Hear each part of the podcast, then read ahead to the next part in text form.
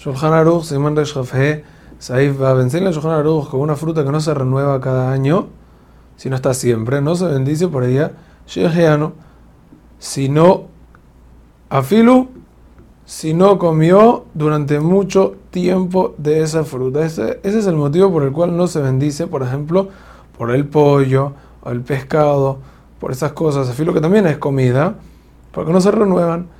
Los hongos no requieren shehianu, afilo si son de temporada, porque no crecen por medio de la tierra, sino por la humedad. Y al ser que es así, entonces no tienen, afilo si crecen por temporada, no es específicamente, no están ligadas a la temporada en sí. Y no tienen un tiempo específico y por eso no se bendice. Plantas, plantas aromáticas que se renuevan cada año, sí se bendice, si se bendice por ella shehianu, entonces tenemos que saber que es un majalo que hace no se bendice. Un punto importante, quienes dicen que por terneros, que sí se renuevan cada año, sí se bendice, pero no se acostumbró así. El Rama trae que frutas que se renuevan dos veces al año se bendice las dos veces shejiano.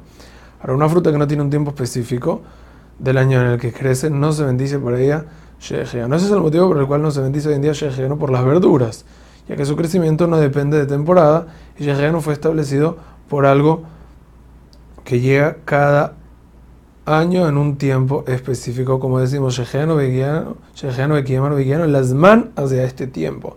Agradecemos por haber llegado a este tiempo.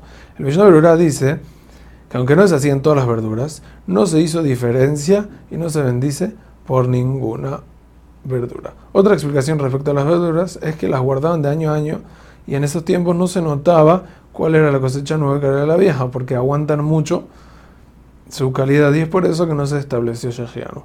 Frutas que no se nota que son de la nueva temporada, no se bendice por ello Shejiano. Alajale por verduras, no se bendice Shejiano.